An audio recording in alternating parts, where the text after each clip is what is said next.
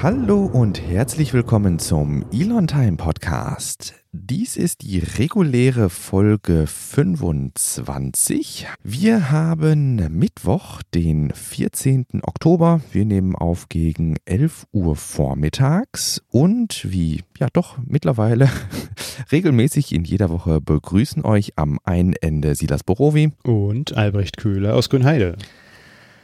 Ja, guck mal, da haben wir doch jetzt nach einer ganzen Zahl äh, von Bonusfolgen, die wir jetzt eigentlich äh, geballt in der letzten Zeit rausgehauen haben, statt die irgendwie so zu verteilen, äh, mal wieder eine reguläre. Ist doch auch mal wieder schön. Das wurde Zeit auch ein bisschen, oder? Ja, doch mal wieder in, den, in, eine Routine überzugehen. Ja, doch. Wir hatten ja äh, durch den Veröffentlichungsrhythmus von äh, einmal wöchentlich jetzt auch die letzte Woche in Anführungsstrichen freigenommen irgendwie nochmal und jetzt ähm, sind wir eigentlich äh, gespannt, hier doch nochmal so einige schönere, größere Themen auch äh, anreißen zu können, die in den letzten zwei Wochen sich so ähm, angesammelt haben. Ja, richtig. Und äh, diesmal würde ich sagen, haust du raus, womit du am liebsten anfangen wollen würdest. Mm, ich würde wahrscheinlich mit dem anfangen, was ich ähm, heute Morgen am Frühstückstisch auch äh, zuerst gesehen habe. ähm, dann haben wir quasi das Most Recent irgendwie raus. Ähm, das ist äh, aus dem Bereich Raumfahrt. Ähm, und zwar live gesehen habe ich tatsächlich den äh, Start der Soyuz. Ähm, das ist ähm, für mich jetzt erstmal nur ein weiterer Soyuz-Start gewesen irgendwie. Hm. Aber du sagtest gerade während äh, der Pre-Show, ähm, dass das wohl tatsächlich der letzte äh, bezahlte Sitz ähm, eines Amerikaners an Bord eines russischen Raumfahrzeugs gewesen ist. Ja, eine Amerikanerin sogar. Okay. Richtig. Also das ist äh, mit äh, SpaceX ja nun hinfällig geworden, dass Soyuz oder äh, Roskosmos mit der Soyuz-Rakete die äh, amerikanischen Astronauten und Astronautinnen ins All schießt. Ähm, und somit, ja, muss es irgendwann auch mal einen letzten Flug gegeben haben mit der Soyuz, auf dem äh, amerikanische Astronautinnen und Astronauten mitfliegen. Und das war dann der heute. Ähm, ich würde jetzt einfach mal ganz ähm, ja, ich würde jetzt einfach mal mutmaßen, dass wir uns ja nicht sicher sein können, dass es der absolut letzte gewesen ist, aber es war der letzte, für den ein Vertrag bestand, glaube ich, ne, nach der ähm, Space Shuttle-Geschichte, ne? Hm, so würde ich das jetzt auch interpretieren. Ja, ja. Also ich, würde nicht genau weiß, woran die das festmachen, ja. ob das jetzt einfach vertragliche Angelegenheit ist oder hm, ja, wird ja, schon so sein. Ja. Genau, ich hatte es jetzt so verstanden, dass es eben vertraglich angelegt irgendwie der letzte war, also der letzte geplante. Aber ich würde halt jetzt auch nicht ausschließen, irgendwie, dass wenn zum Beispiel der Starliner irgendwie sich jetzt noch weiter irgendwie nach hinten mhm. rauszögert oder, so, oder sowas und man dann halt bei den, bei den, äh, wie, wie heißen die immer? Expedi Expedition heißen die immer bei der ISS, ne? Mhm. Genau, und dass wenn es da irgendwie ein Bottleneck gibt, dass dann da quasi die Präsenz der Amis irgendwie auf der ISS gefährdet ist, in Anführungsstrichen, dass dann mhm. auch doch mal irgendwie bei Roskosmos ein Sitz gebucht wird. Hm. Zumindest kann man sagen, Kate Rubens, die ja, da heute genau. Astronautin war, ja. ähm, kann sich auch schon in die historischen Bücher einschreiben lassen. Ja. Ich meine sogar, das hatte ich während des Livestreams gehört, jetzt muss ich gerade mal gucken, äh, Kate Rubens mit U, RU wahrscheinlich und I, ne? Genau. Kate Rubens. Äh, ich glaube, die hat heute Geburtstag. Ja, genau. Oh. ist ja auch geil. Ja. Und äh, sagten sie nämlich äh, während des, des Livestreams, das ist natürlich auch mal eine Geburtstagskerze, ne? Stimmt, tatsächlich, ey. 78 geboren in Farmington, Connecticut. Genau. Interessant, aber wie war der Start so an sich? Äh, also hast du bis zum Ende geguckt? Ja. Bis ja, doch. Ja, was heißt bis zum Ende? Also ich habe das Docking natürlich nicht mehr geguckt, mhm, aber ja. ähm, dass die, ähm, die Soyuz ähm, hat nur drei Stunden gebraucht tatsächlich vom äh, Start bis Docking. Also die ist wirklich in einer ja. sehr günstigen Konstellation der ISS hinterhergejagt. Mhm. Und ähm, insofern weiß ich nicht, also was bei Soyuz halt immer, dieser ist halt dieser ikonische Moment ist halt bei Soyuz, wenn sich diese vier äh, Booster an der Seite abtrennen und die ja dieses, dieses sternförmige die, also die, die fliegen ja simultan ab hm. und dann rotieren die ja so um ihre eigene Achse und dann so sternförmig hm. und ja, das, das sieht schon geil. richtig cool aus. Ja. ja.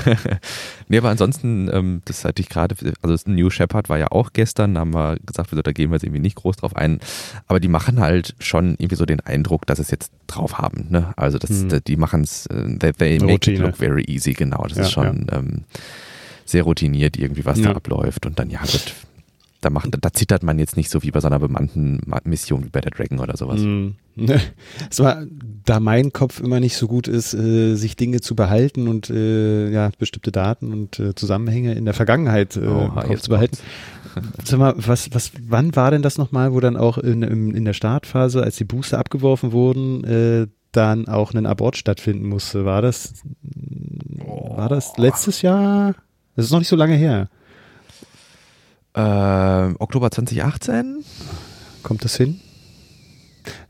Aber da sollten ja auch drei Astronauten ins, äh, an die ISN docken und das, da sind die doch dann abgekapselt worden. Äh, due to a failure of Soyuz Launch Vehicle. Ähm, ja, also shortly after launch, das wird da reinpassen. Mhm. Äh, Soyuz MS-10, das wäre jetzt aber tatsächlich schon 2018 gewesen. Na, okay. Siehst du, so lange schon wieder. Ich komme da. Ja, ich bin da nicht so gut. Ja. Na, also aber ich weiß, dass es, dass es das mal gab ja, und noch nicht allzu lange her. Ja, ja. Aber und dass ich das auch sehr beeindruckend fand an sich, weil das ja äh, nicht allzu oft vorkommt, dass, das, äh, dass der Start gecancelt oder äh, abgebrochen wird. Das stimmt wohl, ja, auf jeden Fall. Also die äh, Soyuz, die ähm, hat die meisten Missionen erfolgreich absolviert. Die hat irgendwie eine, äh, wie, war, wie heißt die nochmal, diese Mission, äh, dieses Mission Rating, ähm, das Erfolg, ne, Erfolgsrating mhm. da irgendwie, das ist bei 99, mhm. wirklich viel Prozent. Und ähm, das ist unerreicht, soweit ich das ähm, noch im Kopf habe. Das hat bisher noch niemand irgendwie so ähm, ein hohes Rating erreicht, einfach weil die so häufig startet. Die hat, glaube ich, mittlerweile mhm. über 1000 Starts irgendwie auf dem Buckel. Und ähm, ja gut, der eine Abort, weil sie nicht so lange da Menschenleben da nicht gefährdet sind, weil die ein gutes Abort-System haben. Und das haben die ja, ne? Mhm. Also das, mhm. ähm, das, das ist zuverlässig. Die haben da immer auch diesen Abort-Tower und die setzen einfach auf Technik, die steinalt ist. Mhm. Ähm, ich meine, dass Tim dort heute während des Livestreams, ähm, da wurde überlegt, ich glaube zum Beispiel, oder da wurde ge gemutmaßt und es klang irgendwie plausibel, dass die diese Solid Rocket Motors, die werden, glaube ich, tatsächlich immer noch mit hölzernen ähm, mit hölzernen Elementen gezündet. Ne? Also da, da, da, kokelt was durch und dann das, ne, und dann, dann fangen die an zu brennen irgendwie. Ne? Also so, so Streichholzprinzip irgendwie. Also die haben da nichts Elektronisches dran. ja. Ja. Ach, ja, gut. Verrückt. Ja, da lernt man immer was, ne? Wenn man ja. da so kleinste Details ist schon verrückt. Ja, ja, ja, Hat da einiges drauf. Naja, wissen wir ja. Ansonsten äh, springen wir mal weiter zum, äh, zu einem Bericht von heute früh. Das äh, Leo Lab ähm, oder Leo Labs Incorporated ähm, haben veröffentlicht, ähm, ja, wie nennt man es? Eine, ja, eine, eine, eine Notiz. Warnmeldung. Ja, eine Warnmeldung, eine Notiz, genau dass äh, möglicherweise die Kollision äh, zweier alter Satelliten, das ist wohl ein alter russischer Satellit und eine Raketenstufe der Chinesen, ähm, die befinden sich auf Kollisionskurs. Genaueres weiß man ähm, am 16. Oktober 0 Uhr 56 UTC. Ich gucke mal gerade nach. 056 UTC, was das bei uns hier zu Hause ist. Das ist ähm, ja 3 Uhr nachts, also 2.56 Uhr nachts. Ähm, und zwar befinden sie sich auf Kollisionskurs. Die haben eine kombinierte Masse von 2800 Kilo, also fast drei Tonnen. Und aktuell ist ausgerechnet, dass die sich auf unter 25 Meter verpassen. Und ähm, das ist halt für Orbitverhältnisse schon mega knapp. Und weil das auch immer mit einer gewissen Ungenauigkeit versehen ist, äh, hoffen äh, ja jetzt natürlich alle Beobachter irgendwie, dass das nicht das nächste Ding in 2020 ist, irgendwie was schief geht, äh, dass wir da quasi das Kessler-Syndrom irgendwie freitreten. Hm, da musst du jetzt einmal erklären, was das ist. Oh ja, ähm, Kessler-Syndrom ähm, ist, man muss sich ja überlegen, dass ja alles, äh, was sich im Orbit befindet, also hier geht es zum Beispiel um eine Höhe von 991 Kilometern, doppelt so hoch wie äh, Starlink-Satelliten fliegen, ähm, dass sich die Sachen im Grunde für die, wenn die einmal da hochgeschossen wurden in diesen Orbit für die nächsten, keine Ahnung, 50, 60, 70, 100 Jahre da bewegen, je nachdem, wie hoch der Orbit ist.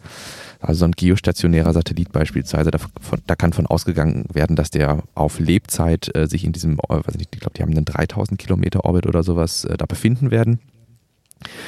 Und ähm, wenn jetzt eben Teile miteinander kollidieren und da Bruchteile von entstehen, also dann fliegen da Schrauben, Lackbestandteile, äh, Teile vom Solarpanel, wenn die kaputt sind und alles Mögliche an, ja, an kleinen Teilen, die bei einem, bei einem Autocrash zum Beispiel hier bei uns auf Autobahnen einfach auf Autobahnen liegen, diese Teile fliegen dann auch wieder in einem, ja, in, dann in einer unkontrollierten Laufbahn ähm, in diesem Orbit und können dann wieder den nächsten Satelliten zerstören, der sich auch wieder in seine Einzelteile zerlegt und diese Einzelteile verteilen sich dann wieder in dem Orbit, die wieder dann andere äh, Raumfahrzeuge treffen können.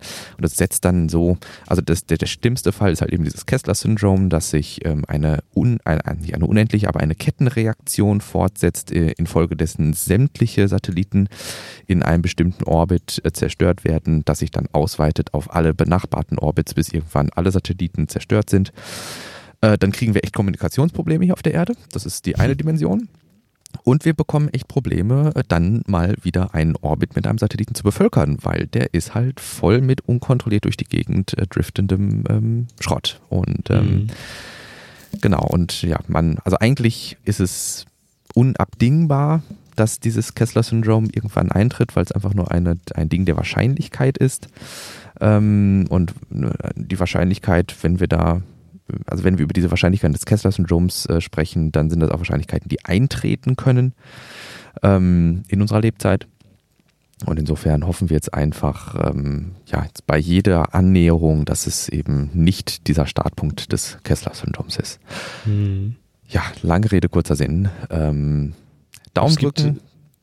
Es gibt ja mittlerweile auch viele Projekte, die versuchen, solche äh, Schrottteile dann auch einzusammeln oder größere ja. Satelliten. Mhm. Und äh, da ist man schon auch äh, seit längerem dabei. Es gibt auch so kleinere Startups, die sich darum kümmern wollen. Ähm, aber da hätte man vielleicht auch schon mal etwas früher anfangen müssen. Ja. Denn das Risiko wird ja von Tag zu Tag immer größer. Vor allem, weil sie nicht damals in den Anfängen der Raumfahrt hatte da nicht, also hatten wir da nicht wirklich eine Awareness für. Also das, naja das war halt, wenn ich überlege, äh, mittlerweile ist es ja so, dass man zum Beispiel auch diese Starlink-Konstellation, gut, die fliegt jetzt auch nur in einem Orbit von, weiß ich nicht, drei bis 500 Kilometern irgendwie. Das mhm. heißt, da hat man schon einen gewissen atmosphärischen Widerstand und nach fünf Jahren verglühen die Satelliten automatisch, selbst wenn sie defekt sind. Ne? Und das Problem sind halt unsere ganzen defekten Satelliten, die nicht von ihrem Orbit runtergeholt werden können. Mhm. Und die ganzen Satelliten, wo man sich früher halt dazu entschieden hat, nein, wir holen die jetzt nicht wieder Richtung Erde und versuchen die verglühen zu lassen, sondern wenn die, wenn die ihrer Lebenszeitende entgegengehen, dann schießen wir die noch weiter raus in mhm. einen Graveyard-Orbit und dann bauen wir uns quasi einen künstlichen Asteroidengürtel irgendwie ähm, um die Erde. Also da ging es dann auch nicht mehr darum, irgendwie, ob die mal miteinander kollidieren oder nicht, sondern die wurden einfach rausgeschossen. Ach, nach uns die Sintflut. Hm, ähm, wir werden das Problem dann irgendwann später, wenn wir andere genau. Technologien genau, haben, lösen. Genau. Ja. genau. Und, und, mittlerweile ist man da sich halt wesentlich äh, bewusster drüber hm. und zum Beispiel, die, die, wie gesagt, bei Starlink ist die ähm, Lebensdauer bewusst kurz geplant in einem niedrigen Orbit, sodass selbst bei einem Defekt die Satelliten voneinander abstürzen. Oder was beispielsweise auch die zweite Stufe ähm, bei Falcon ähm, oder bei SpaceX anders macht als bei vielen anderen äh, Herstellern, ist, dass äh, wenn sie den, die, die Payload, also das, die, die, das Missionsziel, die Nutzlast in den Orbit gebracht hat, in den die Nutzlast sollte, dann dreht sich die äh, zweite Stufe um 180 Grad und brezelt mhm. nochmal alles raus, was an Treibstoff da ist, um sich zu verlangsamen und den Orbit zu senken. Ne, um dann ja. möglichst früher wieder in die Erdatmosphäre einzutreten. Ja, und ähm, ja, das ist jetzt was. Wie gesagt, ähm, 2.56 Uhr deutscher Zeit ist halt dieser Punkt ausgerechnet, wo die äh, Objekte sich angenähert haben und danach wissen wir mehr. Ich denke, da werde ich dann auf jeden Fall nochmal irgendwie kurz drüber twittern. Ja, wir werden es dann merken, wir ob, werden, äh, ja. ob, Internet nicht mehr geht oder was weiß ja. ich. Also das wäre dann definitiv was. Ich denke, das würde auch äh, nicht, nicht, nicht in einer großen, äh, weiß ich nicht, auf großer Bühne in der Presse breit getreten werden. Aber das wird man zumindest, weiß ich nicht, auf Heise, Golem oder sind die bei T3N, da wird man es schon lesen. Hm. Das wäre schon ein größeres Ereignis. Ja. Da wird wir vielleicht äh, thematisch auch so bei Raumfahrt bleiben, können wir gleich mhm. zu SpaceX äh, rüberspringen. Ja, gerne. Ähm, und äh, ja, wo fangen wir damit an? Äh, vielleicht mit, mit der ganz interessanten Information, dass HBO eine Miniserie über SpaceX äh, machen wird. Äh, da wird es darum gehen, dass ähm, Elon Musk da begleitet wird in seiner Anfangsphase zu SpaceX und das soll ein Sechsteiler werden und in Anlehnung an an Vans äh, Autobio oder Biografie von Elon Musk. Genau. Ähm, ich bin eigentlich, gesagt, wir hatten da ja während der Pre-Show schon drüber gesprochen, dass es eigentlich ein bisschen schade ist, irgendwie, äh, dass das Ganze sich eben auf diese Zeit auf der Insel ähm, mhm. beschränken soll, die eben ähm, ja schon relativ ausführlich in, ähm, dem, in dem Buch beschrieben ist. Insofern denke ich, wird das weniger was sein, äh, was sage ich jetzt mal SpaceX-Fans ähm, oder ja Beobachter irgendwie zufriedenstellen wird, mhm. äh, sondern mehr was einfach was für die General Public irgendwie. Ja. Ähm, ja. Das ja genau, das denke ich auch. Das soll genau. halt äh, wirklich auch die Leute eher ansprechen, die damit eigentlich noch nicht so viel zu tun haben. Ja. Oder zu tun hatten. Produziert wird von äh, Channing Tatum, also äh, durchaus ein Name in der Szene. Und ähm, ja, ich bin durchaus mal gespannt, was das, ob das nicht so eine Mischung vielleicht aus fiktional-biografischer Darstellung wird oder ob das tatsächlich jetzt streng biografisch wird und die da auch dann entsprechend Leute zu interviewen. Also hm. sehenswert wird es alle Male sein, aber es werden halt keine neuen Insights ja. irgendwie ge gegeben. Es sei denn, ja, vielleicht hat Elon Musk da, äh, da ist halt die Frage, ne, inwiefern da Elon Musk auch eingebunden wird. Mhm. Ähm, und äh, ja, vielleicht da auch äh, interessante Insider-Informationen geben kann, ja. die, die man so sonst noch nicht gelesen hat. Das wäre ja interessant. Aber hey, weiß ich nicht, der Weg von der Mariachi-Band zum, zum äh, Space Launch Provider irgendwie, der ist doch auch sehenswert. Ja, Gut, ähm, ansonsten hattest du noch ähm, ausgegraben auf Golem, dass äh, der, ja, die, das ist an mir tatsächlich vorbeigegangen, die Beta für Starlink jetzt wohl auch kurz bevorsteht. Ja, genau. Ähm, man äh, hat ja jetzt schon angedeutet, dass äh, der erste Bereich, äh, wo dann auch das Internet zur Verfügung steht, dann Nordamerika sein wird und man rechnet damit, dass ab Februar 2021 da auch die ersten äh, Datenverbindungen in der Beta, innerhalb der Beta stattfinden können. Und äh, man hat ja in der Vergangenheit jetzt auch schon gesehen, dass zum Beispiel die äh, Feuerwehr äh, in Brandzentren dann auch schon mit äh, Starlink arbeiten konnte, um das mal zu testen. Also so eins, vereinzelte Leute hatten da schon auch äh, die, die Schüssel aufgestellt. Mhm. Gab es ein paar Bilder bei Twitter und du hattest noch erwähnt, dass irgendein äh, Indianerstamm auch schon damit spielen konnte, oder wie? Ja, also ich habe es auch nur, äh, also ich habe gerade einfach mal bei Twitter äh, was hatte ich eigentlich? Ich glaube, ich habe tatsächlich Starlink Beta einfach in die Suche eingegeben. Und mhm. ähm, das ist ja das Schöne bei der Twitter-Suche, man findet nie das, was man sucht. sondern kommt immer zu Inhalten, die man nicht sucht, aber die dann vielleicht trotzdem interessant sind. Mhm. Ähm, und zwar hatte ich tatsächlich ein Bild hier äh, gefunden auf ähm, auf, auf Twitter, das äh, ist äh, futurism.com, ähm, ein, ja, ein, ein amerikanisches äh, Blatt irgendwie, äh, Online-Magazin. Äh, und die haben ein Bild von einem Stammesheim, oder wie heißt es, weiß nicht, bei uns für Vereine heißen die Vereinsheim, da werden sie wahrscheinlich dann irgendwie so Stammes, Zentren sein oder was. Mhm. Ähm, also ein Indianer Stammeszentrum und ähm, dann halt auch nochmal hier Steffen Hannemann, ähm, wir verlinken das in den Shownotes, den Tweet. Ein Indianerstamm im US US-Bundesstaat ähm, Washington hat eine gerade ähm, hat halt eben ein Internet-Upgrade erhalten mit Starlink und dann sieht man eben auf diesem, ähm, ja, auf diesem Stammeshaus so eine Starlink-Schüssel und äh, wenn die auf dem richtigen äh, Breitengrad dann sind, dann werden die jetzt halt vielleicht mal erstmals, wer weiß, äh, mit Internet versorgt sein. Ah, okay. Und äh, ja. Ich äh, lese hier auch gerade, also es scheinen auch die ersten Beta-Satellitenschüsseln rausgeschickt mm. worden zu sein. Äh, hier hat zumindest jemand mal ein Paket fotografiert von SpaceX, das genau. äh, eigentlich seinem Nachbarn zugehen sollte, aber er erhalten hat, damit ah. der Nachbar das dann abholen kann. Also wusste er dann davon, dass da irgendwas im Busch ist. Er gibt es wahrscheinlich nicht mehr ab. genau. Nee, aber ansonsten, ich hatte auch ähm, das gelesen, was du gerade sagtest mit den Wildfires. Mhm. Dass First Responders, also den Ersthelfern, irgendwie mit Starlink ähm, geholfen wird. Da ist die Bandbreite ja meistens nicht so super entscheidend. Ähm, aber die Bilder, die hier auf Twitter sind, ich gehe gerade noch mal kurz rein, da sieht man eben auch einen Container, ähm, in der Nähe eines abgebrannten, ähm, ja, eines abgebrannten mhm. Ortes ähm, und da steht eben auf diesem Container auch so behelfsmäßig äh, so eine äh, Starlink-Dish. Ähm, ja, ich denke, um die Leute in Amerika ist natürlich so ein Buschfeuer ähm, auch damit verbunden, dass in der Regel die oberirdisch verlaufenden Kommunikationsleitungen ähm, zerstört werden. Mhm. Das ist ja bei uns hier in Deutschland ein bisschen anders. Hier ist, hier ist ja das meiste unterirdisch. Bei euch, bei euch ja auch, oder? Ist das nur in, in ja. äh, hier bei uns in NRW? Nee, unterirdisch. ja, ja, gut, genau. Und ähm, gesagt, in Amerika in der Regel überirdisch und ähm, Elon hat auch drunter geschrieben, glad SpaceX could help. We are pri uh, prior prioritizing emergency responders and locations mhm. with no internet connectivity at all. Also dass halt eben ähm, Ersthilfe, also Ortschaften, die nach einem, ja, nach einem Großereignis Ersthilfe brauchen oder eben Orte, wo es gar kein Internet äh, gibt, dass die priorisiert priorisiert bevorzugt behandelt werden. Ja. Ähm, ich hatte hier gerade noch einen Artikel zu demjenigen rausgefunden, der äh, diesen Indianerstamm äh, oder der, mhm. der, der, der Vorsitzende dieses Indianerstamms ist, äh, der Ho.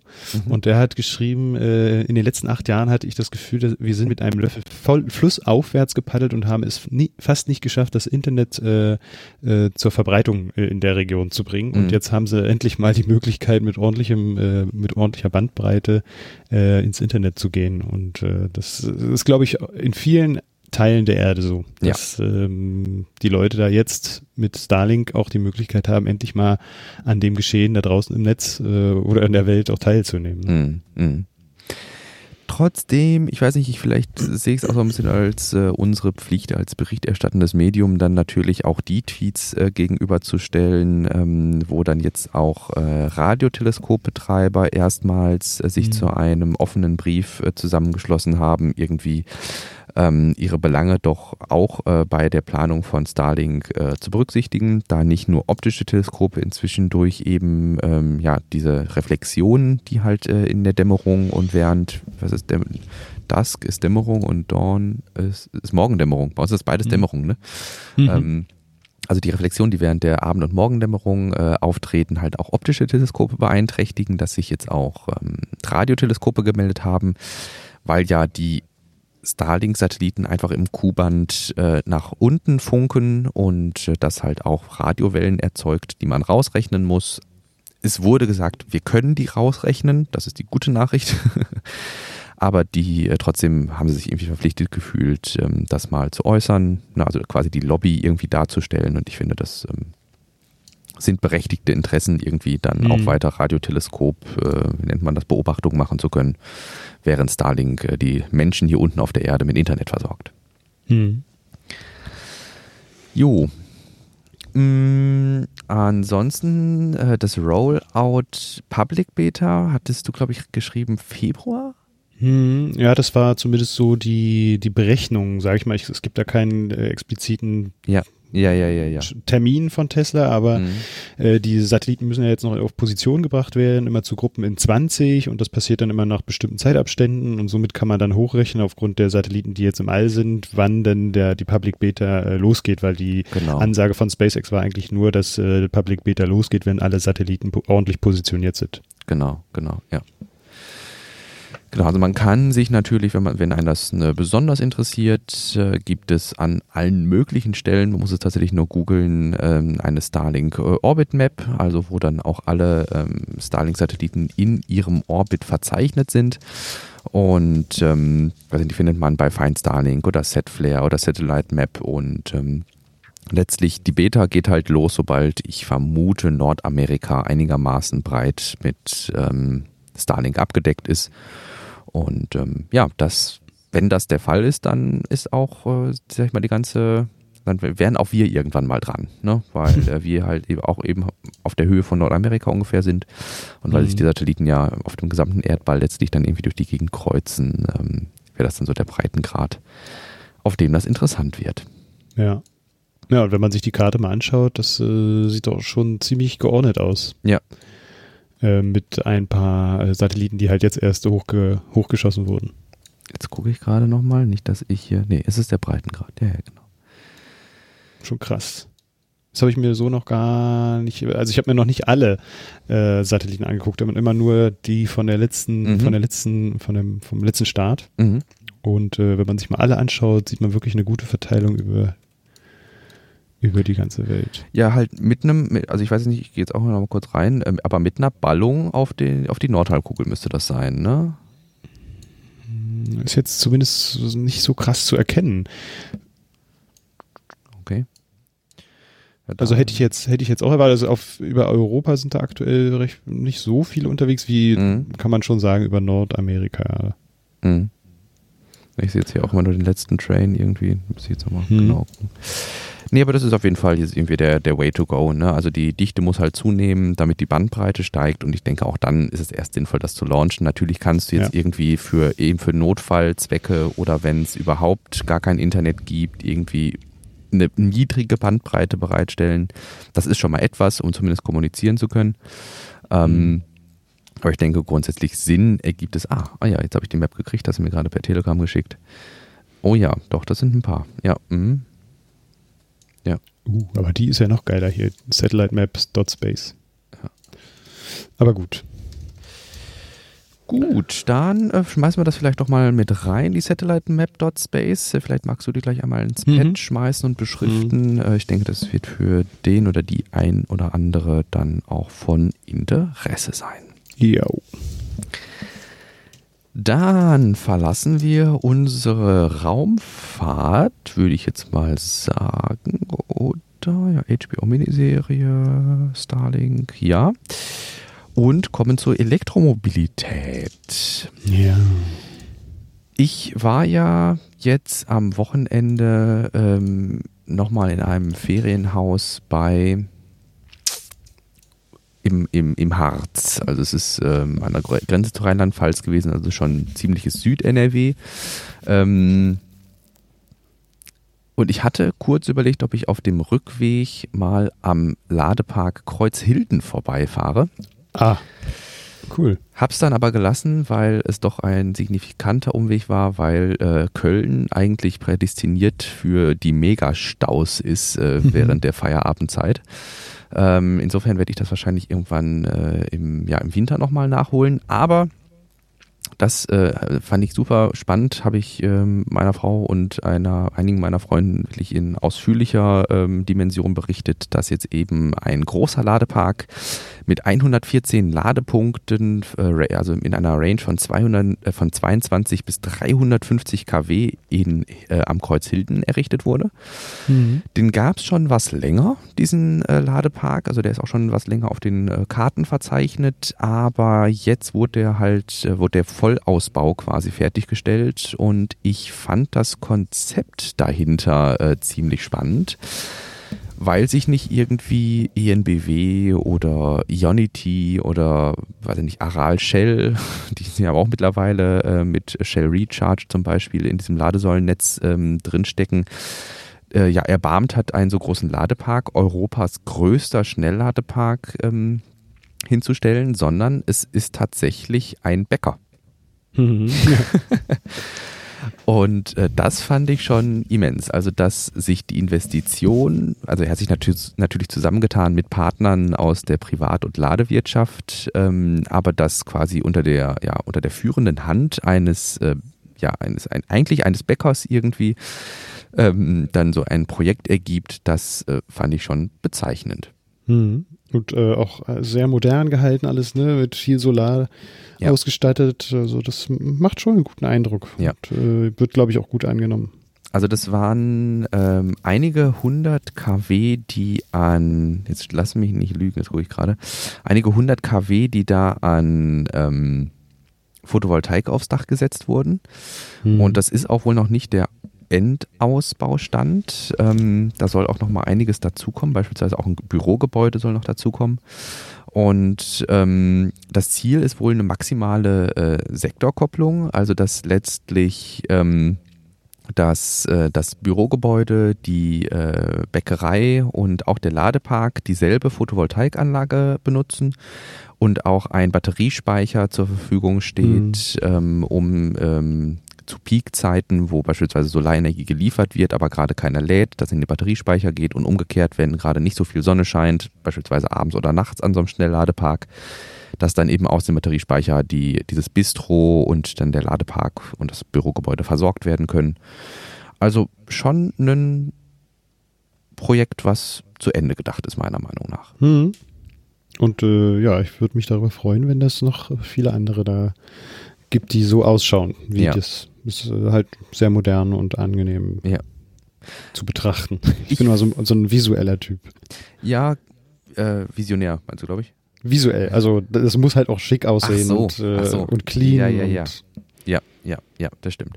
Aber ich finde, weiß nicht, also das ist so schön in so einem hölzernen äh, Stil gehalten. Das mhm. äh, gefällt mir ganz gut. Ähm, ich fand an der ganzen Aktion irgendwie nur sehr äh, bezeichnend, dass halt eben hier, äh, weiß nicht, Bäckereiunternehmer äh, Roland Schüren, lese ich hier gerade nochmal, letztlich äh, sich dieses Konzept ausgedacht hat hat durchrechnen lassen, weil es muss sich ja auch in gewisser Weise finanziell zumindest amortisieren, selbst wenn man es mhm. aus Idealismus macht, sondern das, das ist ja kein Projekt, was ein paar Zehntausend irgendwie kostet. Mhm. Äh, zu dem Ping kommen wir gleich. und ähm, dann sage ich mal, kann man sagen, ja, das macht man jetzt aus Idealismus, sondern das muss sich ja tatsächlich rechnen. Mhm. Und ähm, insofern, dass sich sowas rechnet, auch wenn man jetzt nicht unbedingt Ladesäulenbetreiber ist, sondern einfach nur als Verpächter für Ladesäulenbetreiber, das finde ich schon eine starke Ansage und ein Zeichen, dass sowas auch unter Umständen an anderen Stellen Sinn machen kann als neuer mhm. Wirtschaftszweig. Ja. Ne? Also, dass, ja. ich, dass, dass, dass ich nicht unbedingt eine große äh, Tankstelle oder Surveys irgendwie sein muss, um Services an der, an der Autobahn anbieten oder an einem Autobahnkreuz anbieten zu können, sondern dass ich als in Anführungsstrichen bei Privatunternehmer, also als Kleinunternehmer, mittelständischer Unternehmer hingehe und sage, ey, das sieht nach einer guten Rechnung aus, ich kaufe hier ein großes Grundstück, setze das drauf und es lohnt sich. Ja. No. Ja, das ist halt äh, dann auch für andere Kleinunternehmer einen reizvoll, ne? das dann auch so umzusetzen. Ja. Genau, genau.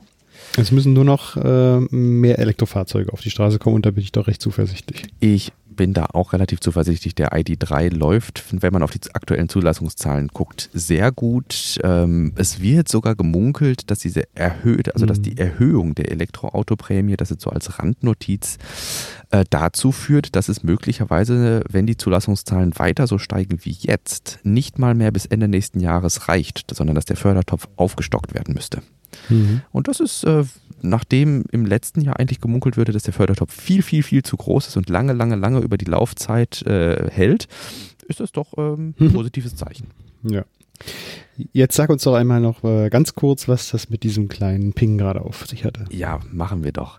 Äh, und zwar ähm, hatten wir ähm, während der letzten Folgen doch immer mal wieder das Problem, dass wir über unsere ähm, Episodendauer von ungefähr einer Stunde hinausgelaufen sind, was im Ergebnis dann dazu führte, dass wir manche Episoden erst in der Woche darauf äh, veröffentlichen konnten oder zwei Wochen später, weil eben unser Minutenkontingent nicht mehr ausreichte. Wir haben nämlich bei unserem, äh, unserem Podcast-Hoster Podigy ähm, aktuell vier Stunden im Monat, die wir veröffentlichen können. Und äh, wenn dann beispielsweise zwei Ein-Stunden-Episoden sind und dann zwei anderthalb Stunden Episoden, dann können wir die letzte Episode nicht mehr in dem Monat, in dem wir sie eigentlich veröffentlichen wollten, veröffentlichen. Entsprechend äh, habe ich jetzt mal die Mittel unserer Aufnahme, unseres kleinen Aufnahmetools hier genutzt, äh, Ultraschall. Äh, Ultraschall ist ein äh, Open Source Projekt, äh, das ähm, ja von Mitgliedern des Sendegates, äh, einem Deutsch, also tatsächlich einer deutschsprachigen Community betreut wird, auf Reaper, einer bekannten De ähm, Aufnahmelösung tatsächlich aufsetzt. Lange Rede, kurzer Sinn. In Ultraschall gibt es das Feature, dass man eben äh, so Marker einbaut, die einen, das, äh, einen Ton abspielen. Und äh, wir hatten uns überlegt, dass wir vielleicht mal bei 30 Minuten uns signalisieren lassen, dass die Hälfte um ist und bei 45 und 55 Minuten uns dann nochmal daran erinnern lassen, dass es dem Ende zugeht. Die Pros unter euch werden sich jetzt denken, meine Güte, wie kann der nur als angehender, äh, weiß ich nicht, Informatiklehrer und sowieso Naturwissenschaftler ähm, nicht sehen, dass er vielleicht einen zweiten Monitor benutzen sollte, auf dem er dann die DAW offen hat. Ja, ähm, ist berücksichtigt, ist notiert, aber tatsächlich sitze ich aktuell noch in unserem äh, Abstellkeller äh, an, ja, so auf ungefähr 1,5 Quadratmetern an einem, an einem selbstgebauten Tisch mit einem 12 Zoll MacBook und insofern habe habe ich dann doch lieber das Pad im Vordergrund auf meinem kleinen MacBook als ähm, ja, die DAW, um die Zeit im Auge zu behalten. Insofern ist ein akustisches Signal, glaube ich, für uns ganz geeignet. Och, und vielleicht auch gar nicht äh, unbedingt nur für uns, sondern vielleicht auch für die Zuhörer da draußen, dass sie jetzt wissen, ah, eine halbe Stunde ist jetzt schon rum. Das ist, also fände ich, glaube ich, gar nicht so blöd, wenn das so ein ganz dezenter ja. Ton ist, der so im Hintergrund kommt, wenn man ja. sich das tatsächlich von vorne bis hinten gibt, den äh, Podcast. Das, ja. soll ja vorkommen. Das ist dann quasi so Ping, och, Mittag, erstmal auf Pause drücken, was ja, zu trinken holen und dann weiterhören. Ja. Ja, genau, aber das hat es mit dem Ping auf sich und äh, wie es sich halt für eine ähm, für einen Elon Time Podcast äh, mit Tesla verbunden gehört. Ähm, sollen wir rätseln lassen? Nein, oder? Ähm, Ach doch, vielleicht wissen das ein paar Leute, was das eigentlich für, für Töne sind, die dort abgespielt werden. Ich würde mich mal freuen über ein Feedback. Ja. Vielleicht kommt da ja was. Wäre witzig. Also wir, äh, wir haben sogar drei verschiedene Töne, ne? also einer bei 30, dann wieder bei 45 und 55 sind nicht die gleichen. Ähm, also äh, jetzt einmal komplett durchhören, damit ihr den, genau. die Töne, die jetzt kommen, auch noch kommen, so als kleines Gimmick genau. bei der Stange halten. Jetzt wird es mal richtig spannend gleich. Genau. So, pass mal auf, lass uns nochmal schnell zu den Themen zurückkommen. Wir waren ja gerade beim Ladepark Kreuzhilden und Jawohl. da passt vielleicht thematisch auch ganz gut die KfW-Förderung für Ladesäulen. Das hattest du ausgegraben. Ja. Äh, hat sich da was geändert? Genau. Ähm, mich persönlich, ähm, also ich habe es ausgegraben, es ist tatsächlich auf mich auch, also ich habe es, äh, ja, es ist reingetrudelt, einfach weil es mich persönlich auch äh, interessiert. Ah. Ähm, unser Podcast wird wahrscheinlich deutschlandweit gehört ähm, und ähm, da kann man nicht davon ausgehen, dass alles wissen. In NRW ist es ja beispielsweise so, also da, wo ich wohne, wir wohnen, äh, ist es so, dass Ladesäulen bisher schon immer gefördert wurden. Die wurden äh, mit bis zu oh, äh, 2500 äh, Euro gefördert, äh, maximal jedoch 50 Prozent der Investitionssumme. Das heißt, wenn man sich eine Ladesäule für, weiß ich nicht, 1500 Euro gekauft hat, dann hat man ähm, 750 Euro bekommen.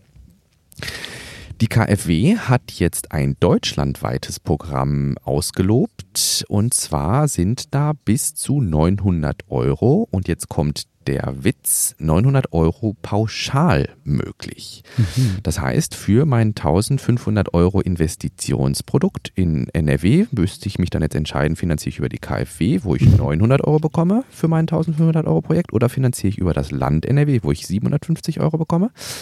Und ähm, insofern, ähm, also die Konditionen werden besser in NRW, wenn man beispielsweise eine eigene PV-Anlage hat oder sowas, aber ne, mhm. mal vom, Standard, vom Standardfall ausgehend. Also von diesen 50 Prozent. Da ist dann die KfW die bessere Bank. Die einzige Einschränkung, die ich aber echt gut finde, ist, die KfW setzt voraus, was in, für, das, für die NRW-Förderung nicht ist. Die KfW setzt definitiv voraus, es muss Ökostrom sein, den man bezieht. Das muss man mhm. nachweisen bei äh, Zuwendung. Mhm. Und die Ladesäule muss mindestens 11 kW abkönnen. Mhm. Also es reicht Aber jetzt nicht irgendwie eine Steckdose, wo man mit dreieinhalb kW dran nuckelt oder sowas, sondern es müssen tatsächlich 11 kW sein. Hm. Hm. Na gut, aber man könnte ja auch sagen, okay, ja, ich habe hier grünen Strom für einen Monat, äh, weise das nach und danach halt nicht mehr. Das finde ich immer ein bisschen kurz gedacht. Irgendwie müsste es da ja. Möglichkeiten geben, dass, dass man dann irgendwie einen Vertrag für ein Jahr abschließt oder was weiß ich. Ja. Nein. Es ist klar, sehe ich auch ein irgendwie, aber ich würde jetzt einfach mal mutmaßen, dass man da vielleicht viel, äh, wieder viel Verwaltungsaufwand hm. reinbringen mhm. würde, mhm. Äh, der ja auch kostet letztlich. Das darf man ja nicht vergessen. Ne? Also wenn man jetzt jemanden äh, hätte, der sagt, ja gut, äh, man muss jetzt äh, nach zwei Jahren nochmal nachweisen, dass man weiterhin Ökostrom bezieht oder sowas, mhm. ähm, dann wird das zum Verwaltungsaufwand irgendwie beitragen und ich glaube, ich, ich bin ja ein, ich glaube ja an die Menschheit, ich bin ja eine Team Menschheit irgendwie. Ähm, dass wenn sich jemand eine Ladesäule hinstellen lässt und mhm. die mit Ökostrom betreibt, dass man nicht so arschig ist äh, und dann sagt, gut, jetzt stelle ich wieder um auf den, weiß ich nicht, Standard RWE Kohlestrom. Mhm. Zumal ich höre das bei mir im Freundeskreis Ökostrom, wenn man jetzt nicht unbedingt von einem unabhängigen äh, Ökostromanbieter, wie weiß ich nicht, EWS oder Naturstrom oder Lichtblick bezieht, ähm, sondern wenn man von irgend, weiß ich nicht, von seinen Stadtwerken gibt es ja mittlerweile, weiß ich nicht, bei allen Stadtwerken gibt es mittlerweile ein Ökostromprojekt, wage ich mal zu behaupten. Ähm, die machen das vielleicht über Ökostromzertifikate, aber trotzdem irgendwie. Es ist halt äh, rechnerisch netto, ist es Ökostrom und äh, der muss nicht mal teurer sein. Das kriege ich jetzt halt im Bekanntenkreis mit, das wollte ich eigentlich sagen. Und insofern denke ich, die wenigsten werden dann sagen, ja gut, jetzt kriege ich dann nochmal für irgendwie ein halbes Cent im Monat günstiger dann den Standardstrom. Naja, oder sowas, okay. Ne? Ja, ja, ja. Genau, aber das sind die drei Bedingungen. Äh, Ökostrom, 11 kW und sie muss steuerbar sein. Ne? Also da ist dann ja. halt diese Dimension drin. Nicht, dass sich jetzt plötzlich jeder in, in, seinem, in meinem Kiez irgendwie äh, eine 11 kW Ladesäule oder mhm. mehrere, es sind tatsächlich mehrere auch förderfähig pro Person. Und für jede gibt es 900 Euro. Ähm, angenommen, jeder, jeder stellt sich jetzt so eine äh, 11 äh, kW Ladesäule ähm, an sein Haus oder äh, ja, an, an, seinen Parkplatz ähm, und alle nuckeln dann, das ist ja immer so die, die Standardangst irgendwie ähm, der, ja, der, der, der schlechter informierten irgendwie, jeder steckt da jetzt plötzlich mit 11 kW sein, äh, weiß ich nicht, äh, Audi e-tron oder was auch immer an die Ladesäule und auf einmal bricht das gesamte Stromnetz zusammen. da muss ich dann dagegen halten hier bei uns äh, im, äh, ich nenne es jetzt auch mal weiterhin Kiez irgendwie, ähm, da hat eigentlich jedes zweite Haus ist von einer Wohnungsbaugesellschaft und die haben alle noch Nachtspeicherheizungen und bei uns hat auch jedes Haus noch äh, Durchlauferhitzer, die auch so mit ungefähr 20 kW an der Leitung nuckeln. Ähm, insofern ein Rückbau von Durchlauferhitzern durch Gasheizungen, der jetzt in den nächsten Jahren ansteht, einfach weil die Heizungen jetzt auch mittlerweile 30 Jahre alt sind und mhm. eben der Rückbau von ähm, äh, wie heißen sie, Nachtspeicherheizungen. Ähm, ja, das wird dann schrittweise halt diese Kapazität freimachen für Ladesäulen, meiner Meinung mhm. nach. Okay, ja. Jo, wollen wir vielleicht von allgemeiner Elektromobilität, Mobilität und äh, Ladesäulen dann mal Richtung Tesla kommen? Mhm. Ja. Womit wollen wir einsteigen? Wir haben im Grunde drei Blöcke noch.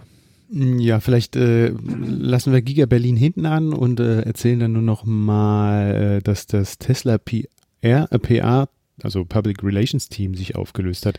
Ich hatte da die Nachricht so nebenbei auch gelesen, aber wusste jetzt eigentlich gar nicht genau, weshalb und warum. Äh, ich weiß auch nicht, ich glaube, das weiß kaum einer so richtig. Ja, ach, ich, ich habe da lange drüber nachgedacht, habe ich da auch mit äh, ein paar Leuten noch drüber unterhalten. Ähm, das PR-Team von Tesla bestand zu einem größeren Teil tatsächlich aus Leuten, die jetzt umgeschichtet wurden, so wie ich das mitbekommen mhm. habe. Also die wurden einfach in andere Teams umgeschichtet und ansonsten könnte man einfach mal behaupten, also auch äh, ich für den Elon Time Podcast hatte hier einfach mal das Tesla PR-Team angeschrieben, ob ich beispielsweise Bilder, Ton und äh, Videos von Tesla benutzen darf, um die mal hier mal in den Podcast einzubauen oder sowas. Das ähm, ja, unser Urheberrecht macht das ja nötig irgendwie. Hm. In Amerika ist ja mit dem Fair Use ein bisschen anders, da kann man das ja ein bisschen weiter auslegen, aber hier hätte ich ja tatsächlich die äh, Erlaubnis gebraucht. Ich habe sie nur bekommen, Randnotiz von, ähm, von Neuralink tatsächlich. vom PR-Team Neuralink habe ich eine Rückmeldung gekriegt, dass das okay geht. Äh, lange Rede, kurzer Sinn, vom Tesla-Team hört man irgendwie nichts. Also selbst wenn hm. ich eine PR, also wenn ich eine Presseanfrage stelle, hey, wie ist das und das, bla bla, man, die Antwort ist in der Regel keine. Hm. Ähm, also ähm, es hat keine große Auswirkungen, weil viel kommuniziert haben die sowieso nicht. Hm. Und äh, die Leute, die sie umgeschichtet haben, haben in der Regel halt mit so größeren werbewirksamen Instanzen wie YouTubern beispielsweise kommuniziert. Also die YouTuber, mhm. die, weiß ich nicht, irgendwie Fahrzeuge zu Testzwecken zur Verfügung gestellt bekommen oder was auch immer, die haben halt auch weiterhin irgendwie ihren Draht aber das PR-Team war dafür nicht notwendig.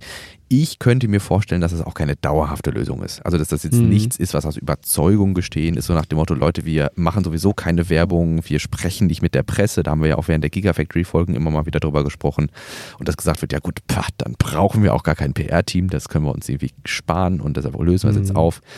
Ich glaube einfach, dass jetzt irgendwie, wie wir das ja auch mit den Whistleblowern oder wie, wie nennen wir sie, die, die, die Leute, die dann an äh, Informationen zugespielt bekommen, dass denen dann die zu, äh, Information zugespielt wurde, das PR-Team hat sich irgendwie aufgelöst und dass das jetzt irgendwie nochmal groß durch die Presse gegangen ist. Mhm. Wobei ich könnte mir auch vorstellen, dass wenn wieder Leute da sind, dass das dann auch wieder aufgemacht wird oder, oder so. Ne? Ja, ich könnte mir auch vorstellen, ich hatte jetzt letztens mit einem Nachbarn ein recht interessantes Gespräch, der so im, ja, der viele PR-Videos erstellt ja. für größere Unternehmen und so, dass das jetzt vielleicht auch so an der Zeit ist, ein ordentliches PR-Team aufzubauen. Ja, genau. Weil sie jetzt halt zusehen müssen, dass sie eine große Masse an Leuten auch erreichen und jetzt nicht nur das Produkt für sich sprechen lassen können, sondern dann halt auch ein bisschen mehr Geld in die Hand nehmen, um vielleicht Werbung zu machen. Vielleicht ist das, sind wir gerade so auf also einem besonderen Punkt, wo, wo ein PR-Team dann vielleicht auch nötig wird.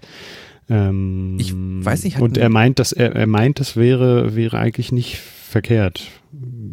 mit dem Hintergrund, dass halt auch hier 500.000 Fahrzeuge abgesetzt werden sollen demnächst, ähm, Ja, dass, dass genau. da vielleicht europaweit ein ordentliches Public Relations Team gibt.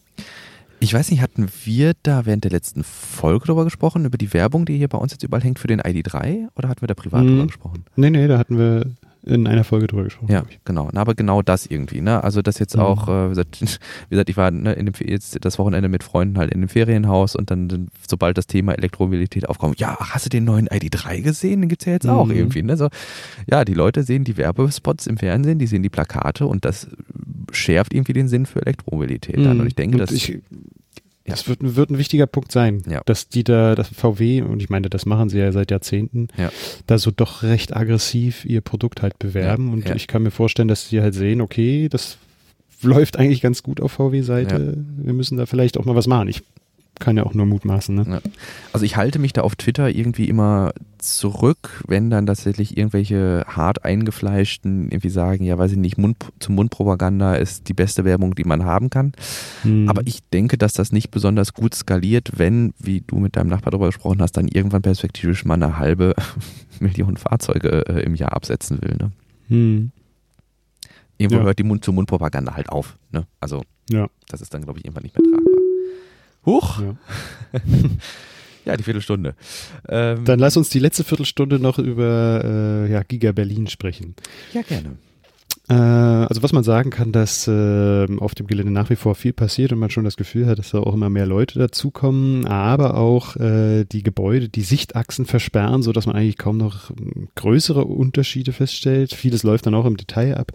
Ähm, was wir jetzt sehen können, dass dann halt noch ein Zelt am äh, Haupteingang aufgebaut wurde und dann auch dort noch Container äh, aufgestellt werden. Also in, in Containeraufstellung äh, Mhm. haben sie die letzten zwei äh, Wochen einen großen Job. Da sind ziemlich viele Container jetzt aufgestellt worden Verschoben, um- äh, verschoben aufges worden? neu, neu aufgestellt, Oh, neu krass, aufgestellt okay. worden, um halt auch die ganzen neuen Mitarbeiter dort äh, beherbergen zu können, Mhm. beziehungsweise denen halt auch einen Platz zu geben, wenn das Wetter mal nicht so geil ist oder für die Pause und Ja, äh, ja. was weiß ich. Ja, alles. jetzt im Winter, ne? Ja. Ja, und ähm, ansonsten wird natürlich an den Gebäuden auch ziemlich viel gebaut, äh, vor allem die Dächer aufgezogen. Die wollen die natürlich auch äh, doch recht schnell schließen, damit sie dann, äh, Mhm. wenn das Wetter dann nicht mehr so geil wird, auch ordentlich in den Innenausbau machen können Mhm. um dann die Maschinen aufzubauen. Und zum Punkt Maschinen können wir sagen, dass ähm, im ähm, Güterverkehrszentrum, also in der Industrie, in dem Gewerbegebiet, das ja südlich vom Giga Berlin Gelände liegt, ähm, da auch eine größere Halle steht, äh, die zu DDR-Zeiten auch genutzt wurde, um Pakete äh, aus dem Westen zu konfiszieren, um, äh, dass dort äh, Material eingelagert wird für die große Lackieranlage. Okay, Äh, ja. wir, hat, wir hatten da vor ein paar Wochen äh, gesehen, dass dort Plakate aufgehangen wurden von Geico Taikisha. Das ist ein äh, Unternehmen, italienisch-japanisches Unternehmen, die vor allem diese ganze Lackierstraße aufbauen werden. Ähm, äh, nachdem wir da ein paar Fotos getwittert hatten, sind diese ganzen Plakate abgenommen worden, weil Tesla da wohl, ähm, ist nicht ganz klar, aber Tesla wohl äh, kein, äh, Mhm. keine Freigabe gegeben hat, dass diese Plakate aufgehangen werden dürfen mit ihrem Logo. Aber diese Maschinen sind nach wie vor da drin. Äh, und man kann erkennen, dass da vielleicht auch so ein Testbed aufgebaut wurde. In der Halle? Ja, genau, um zu sehen, ob diese einzelnen Teile dann auch funktionieren oder die halt auch mal anzusteuern, zu gucken, wie die, wie die miteinander funktionieren. Ach, krass. Und, und außerhalb der Halle sind äh, ähm, äh, Teile äh, auf, äh, platziert worden, die dann so strukturelle Teile sind, also äh, größere Stahlträger und so, äh, auch versehen mit dem Namen. Genau, und diese Teile werden dort äh, abgelagert und dann aber demnächst wahrscheinlich auch in die Lackiererei eingebaut. Und ähm, als dann ich die Plakate gesehen habe mit dem Unternehmen, habe ich natürlich auch mal gegoogelt, was das eigentlich ist für ein Unternehmen. Und da kamen doch ganz interessante Dinge bei rum. Die haben auf ihrer Seite sehr detaillierte Beschreibungen von dem ganzen Lackierprozess, äh, der dann teils auch sehr äh, gut beschreibt, Ja. wie da die chemischen Prozesse sind. Äh, äh, elektrophoretische Abscheidung, sage ich zum Beispiel nur, oder Kataphorese. Das ist ganz interessant, diese Prozesse einmal durchzugehen. Und ähm, ich habe das Gefühl, dass das auch ein sehr modernes und äh, ja, innovatives Unternehmen ist. Die haben ja zum, zumindest äh, die, den Begriff Smart Paint Shop äh, werfen sie da auch jedes Mal in den Raum. Ähm, und da muss man mal sehen, was sich dahinter verbirgt. Aber die wollen dann die einzelnen Teile schon auch äh, mit äh, IoT-Dingen vernetzen und Industrie 12.0. Ja, genau, ja, so ja. in der Art. Wir, darüber hatten wir ja auch irgendwann Ja, schon gesprochen. Daran hatte ich mich erinnert, dass, es, äh, dass das dann halt mit Sensoren an richtiger Stelle platziert auch ganz gut äh, trackbar ist, wie umweltfreundlich eigentlich so, ein, so, ein, äh, so, ein, so eine Fabrik ist. Und das, Fall, das scheinen die so umsetzen zu wollen. Auch wissen sie dann immer, an welcher Position welche Lackierteile, äh, welche, welche Fahrzeugteile gerade sind und ähm, überprüfen dann die Qualität der aufgebrachten Lackierung und so weiter und so fort. Das scheint sehr komplex zu sein. Ja. Ja. Und äh, wurde dafür auch ausge das Unternehmen wurde dafür auch ausgezeichnet äh, in der Vergangenheit für doch ein sehr innovatives Konzept und äh, die sparen dadurch wohl sehr viel Energie auch ein. Hm. Ja. Jetzt stellt sich mir natürlich die Frage, äh, jetzt sagtest du, es ist man im Grunde nur dahinter gekommen, dass das eben die Maschinen von Geico sind, weil das Plakat aufgehangen wurde. Ähm, steht das sonst nirgendwo, ne? Na, Es steht sonst an den Teilen auch dran. Also die Okay, Teile, ja, die gut. draußen Okay, platziert sind, äh, da steht das auch. Okay. Das heißt, man wäre ohne so oder so dahinter gekommen, ähnlich wie bei den Gigapresses aus Italien, dass das jetzt hier dann Mhm. ähm, Teile von Geico sind. Äh, jetzt, wo, wo ich gerade sagte, die Gigapress aus Italien, ähm, das war ja I, I, äh, Idra. I, genau, IDA. Ähm, Woher kommt äh, Geico? Ich würde jetzt tatsächlich mal asiatischer Raum vermuten nach dem Namen. Ne, ist es auch aus Italien? Auch Italien. Okay. Ja, genau. Um, aber ich, die, die Firmengeschichte kenne ich nicht ganz genau. Äh, mit Taiki Shah sind die dann halt eine Kooperation eingegangen in der Vergangenheit, Ah, okay. weshalb es jetzt Geico Taiki Shah heißt. Okay, gut. Taika, Taikashi? Nee, Taiki Shah. Mhm. Taikisha, genau, ja, ja. Okay, spannend. Ja, ich, ich würde es natürlich, also grundsätzlich würde ich natürlich auch ähm, allen anderen Volumenherstellern, irgendwie auch der deutschen ähm, Automobilherstellern irgendwie zutrauen, dass sie da entsprechend ähm, ihre ganzen Karossen tracken und Qualitätssicherung betreiben. Hm. Aber, also machen, ähm, machen sie auch sehr wahrscheinlich, Ja. aber nicht ganz so modern. Also Ja, wenn man ja, mal schaut, mit welchen Partnern die hier zusammenarbeiten, dann kommt da so einiges zusammen und die Mhm. scheinen da auch sehr viel Erfahrung zu haben. Hm. Also die arbeiten mit Lamborghini, mit alle VW, mit Mhm. Tesla, Mhm. mit allen großen Playern eigentlich auch zusammen und haben ein großes Innovationszentrum und ähm, ja, forschen und entwickeln da auch sehr viel. Also Tesla hat sich im Grunde wie bei EDA nicht irgendeinen Player, sondern schon den Player irgendwie in Sachen Lack dann wahrscheinlich angelacht. Ne? Ja, also sieht so aus, ja. Und Jo. es scheint so, zumindest so auf das, was man liest, dass äh, die in Giga Berlin halt auch mit die modernste Anlage jetzt äh, auch aufbauen. Also das äh, ganze Know-how, was sie jetzt haben, dort auch zum Tragen kommt. Uh, das bringt uns doch wunderbar zum nächsten Punkt. Und zwar ähm, hatte äh, ich mich ein bisschen auf Twitter rumgetrieben nach dem Battery Day und äh, dann kamen wir irgendwie ins Mutmaßen, ob denn jetzt ähm, auch die Giga Berlin, wann oder wann die Giga Berlin jetzt möglicherweise dann auch äh, auf 4680 Zellen umgestellt wird, nachdem die Produktion begonnen hat. Und Elon warf dann halt irgendwann den Raum, nö, also ähm, Giga Berlin wird vom äh, Start weg mit den neuen 4680 äh, Zellen ausgestattet sein. Und ähm, da aber äh, den Antragsunterlagen, die ja äh, Albrecht und Tobias regelmäßig äh, in Augenschein genommen haben, äh, nicht zu erkennen ist, dass eben die Batterien selbst äh, in Berlin gefertigt werden, beziehungsweise in Grünheide, ähm, kam dann die Frage auf, ob denn die Batterien aus Fremont, da wo jetzt diese Pilotfabrik entstehen soll für die Zellen, äh, zugeliefert werden und, oder ob die da vielleicht direkt irgendwie in Packs zusammen aggregiert werden und dann ganze Akku-Packs rübergeschickt werden nach Grünheide.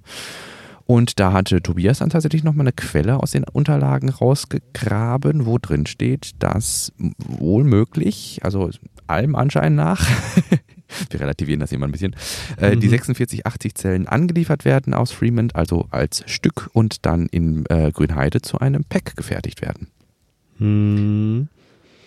Ich muss sagen, dass ich da so krass im Detail äh, nicht mehr drinstecke. Das war irgendwie Anfang des Jahres, Mitte des Jahres so. Ähm, das ist schon eine ordentliche Herausforderung, diese ganzen 3600 Seiten irgendwie durchzulesen und durchzuforsten. Und da ich jetzt mit dem äh, Aufbau des Vereins auch ziemlich viel zu tun hatte, bin ich da auch nicht mehr so tief drin. Ähm, aber es ist so, dass die einzelnen Prozesse auch sehr detailliert beschrieben sind und äh, die Quelle, die hier Tobias dann rauskopiert hat, das äh, geht da halt um Gehäuse und Gehäusedeckel Beispiel. Ähm, und da ist das so beschrieben, ja. Genau. Also verschiedene Komponenten werden unter Verwendung von Strukturklebstoff zusammengeschweißt, um das untere Gehäuse des Batteriepacks und die obere Abdeckung herzustellen. Also hier definitiv Batteriepack.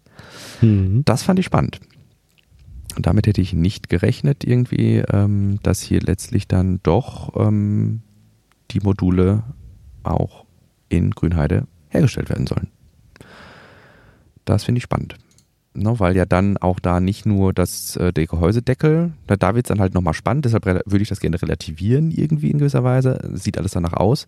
Aber es gehört ja bei dem Battery Pack äh, bei Tesla, das wissen wir ja, nicht nur Gehäuseboden und Gehäusedeckel dazu, sondern auch die ganze Kühlung. Ne, die läuft ja mhm. auch durchs Battery Pack durch und die müsste ja da auch irgendwie eingebracht werden. Und ähm, insofern bin ich gespannt, vielleicht findet sich ja irgendwo nochmal eine Info, in welcher Form äh, da die Batterien dann angeliefert werden und ähm, vielleicht dann als Module oder sowas, die dann schon die Kühlung haben oder sowas. Also ich denke, wenn dann die ersten die, die ersten Factory-Tours irgendwie durch die äh, Gigafactory gemacht wurden oder sowas, dann hat man vielleicht einen genaueren Einblick, was mit den Batterien los ist. ja, richtig. Da wird ja auch definitiv ein öffentliches äh, Augenmerk drauf liegen, ne? weil Model Y ja. kennen wir im Grunde.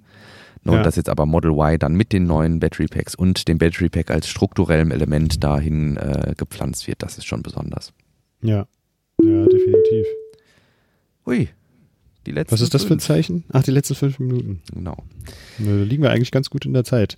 Du hattest hier nur noch, du hattest hier nur noch was äh, von der Aufforstung auch noch reingepackt. Das ist jetzt, äh, hast, hast du eben Nachträglich. Genau, das habe ich nachträglich ja, ja. nochmal reingeschmissen, weil wir gerade irgendwie, ums, äh, weil du gerade über das ähm, über Güterverkehr sprachst und du hattest, glaube ich, äh, Fotos getwittert äh, von einer Ecke, die jetzt eben für einen ähm, Logistikplatz irgendwie gerodet wurde, ne?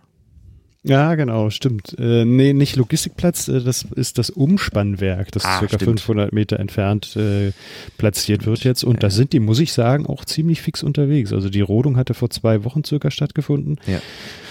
Äh, da wollte ich eigentlich auch nochmal nachgucken, unter welchem äh, gesetzlichen vor zwei Wochen, das war ja Ende September, ähm, eigentlich geht es ja erst ab Oktober los, dass man da die Wälder roden darf. Da wollte ich mal nochmal nachschauen. Äh, ich glaube, für äh, solche wichtigen infrastrukturellen Maßnahmen kann man auch äh, roden, ohne dass man da auf irgendwelche Zeiten achten muss, mhm. wenn ich mich das, wenn ich mich das richtig, äh, wenn ich mich da richtig erinnere.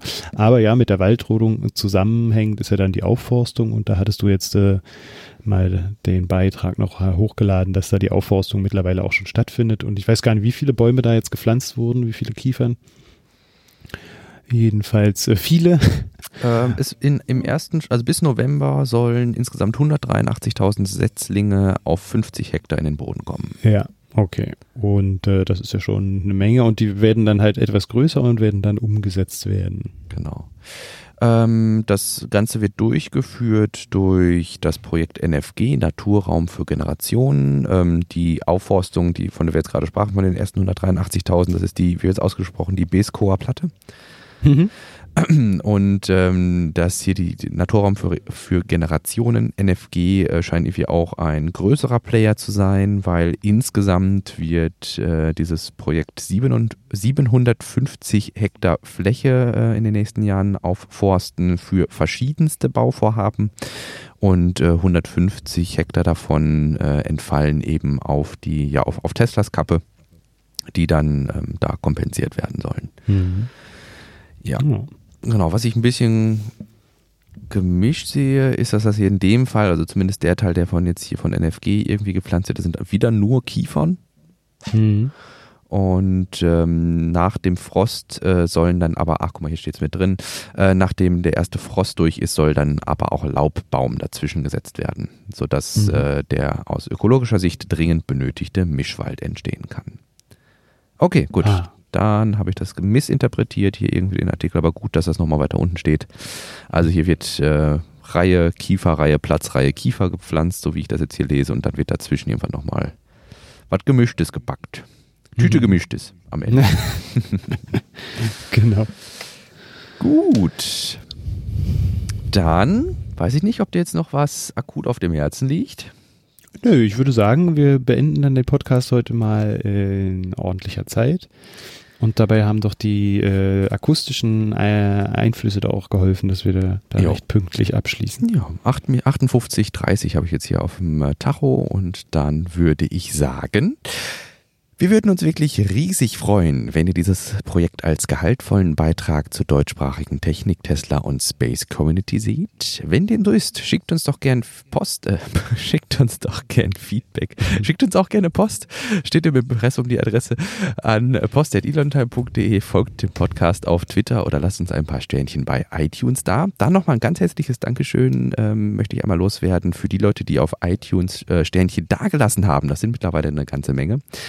Sollte euch etwas nicht gefallen haben, freuen wir uns selbstverständlich auch über konstruktive Kritik an die genannten Kanäle. In diesem Sinne, mein Lieber, wünsche ich dir noch eine schöne Restwoche und wir hören uns dann in der kommenden Woche wieder. Richtig, genau. Wünsche ich dir auch. Mach's gut. Du auch. Ciao. Tschüss.